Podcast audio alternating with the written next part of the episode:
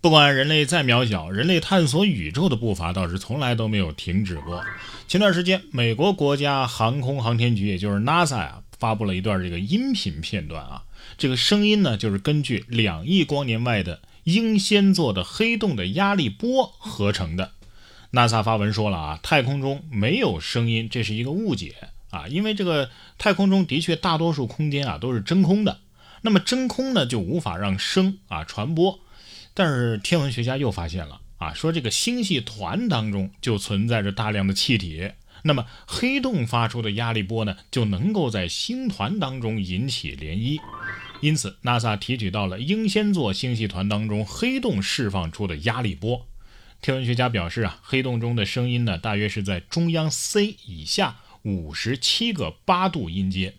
啊，这什么意思呢？就是说它原本的声音啊，人耳是没法听到的。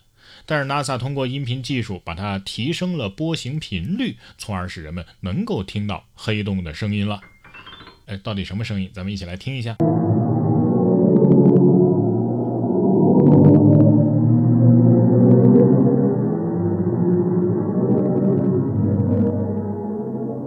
不知道大家听了是什么感觉啊？我感觉有点像小时候看那个《封神榜》那个电视剧开头那个音效，是吧？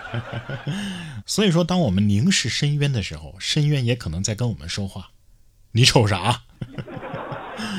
不过按照黑洞的特质，它应该说的是“拿来吧你”。下面这条呢，清华也可能在跟孩子说：“来吧你，倒在我怀里。”这倒是件幸福的事儿啊！八月二十二号，山东济南一幼儿园用跨栏祝福迎接新学期的开学。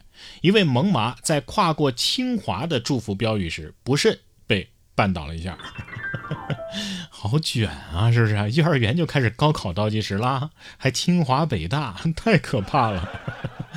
有网友说呀：“孩子啊，这说明清华可能是你的一道坎儿啊。”清华是坎儿没关系，北大咱好歹已经跨过去了，是吧？其实人的一生啊，难免会遇到很多的坎儿，实在跨不过去，咱们可以绕过去嘛，是不是？但是有的人他不啊，他他他非要硬刚。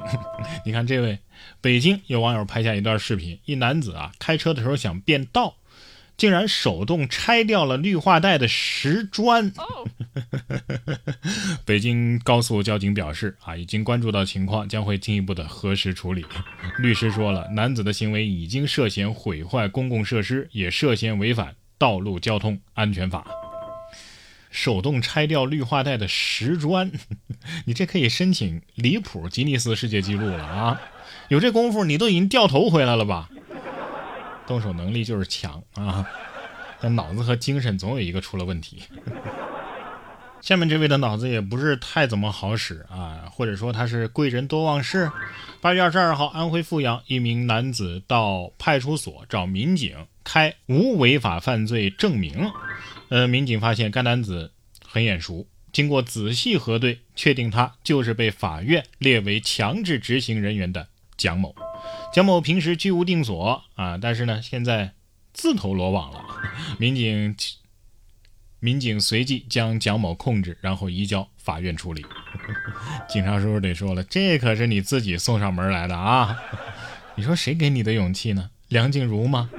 还是说时间太久了，忘了自己是老赖了？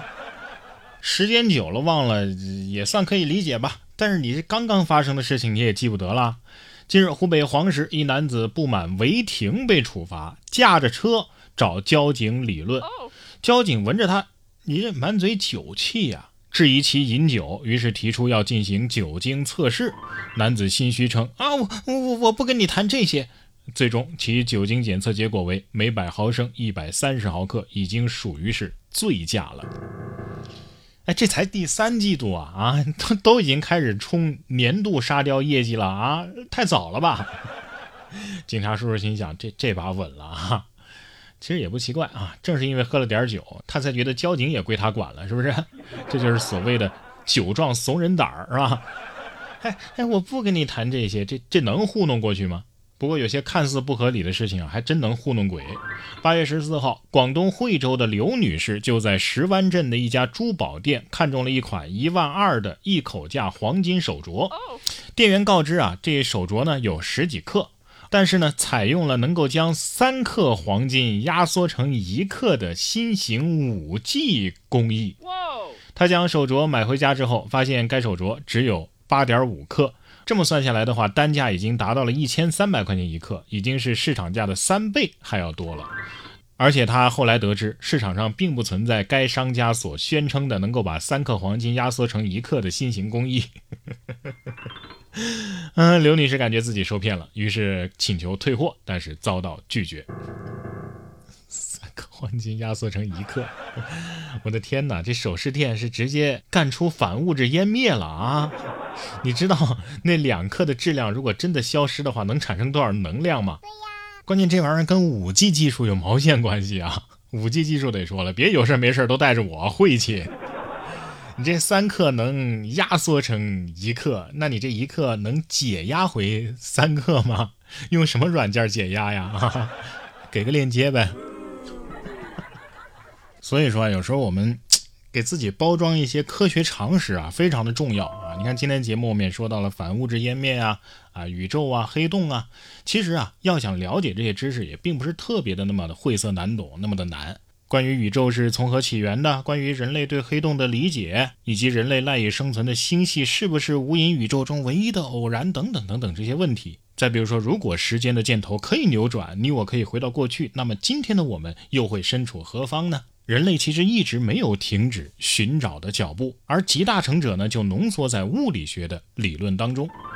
可能你一听到物理学啊，就会觉得啊，都是一些枯燥的公式啊、原理啊。哎，不一定啊。大师反而就能将物理说的那么生动有趣，就比如说霍金嘛，他就说了，如果人要理解黑洞的话，就像是在煤窑当中找到一只黑猫那么难。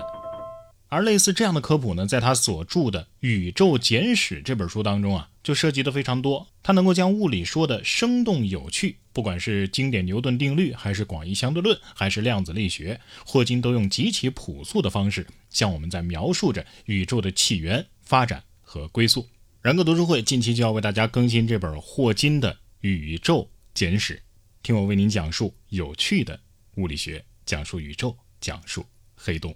然哥读书会是我发起的一项读书分享会，在这里我为大家精选了全球两百本好书，每期有十五分钟以上的拆解精读，您只需要听就可以把每本书读懂读透，助你实现全方位的提升。打开微信搜索“然哥脱口秀”，关注到我的微信公众号，就可以加入我们了。我在这里等着你。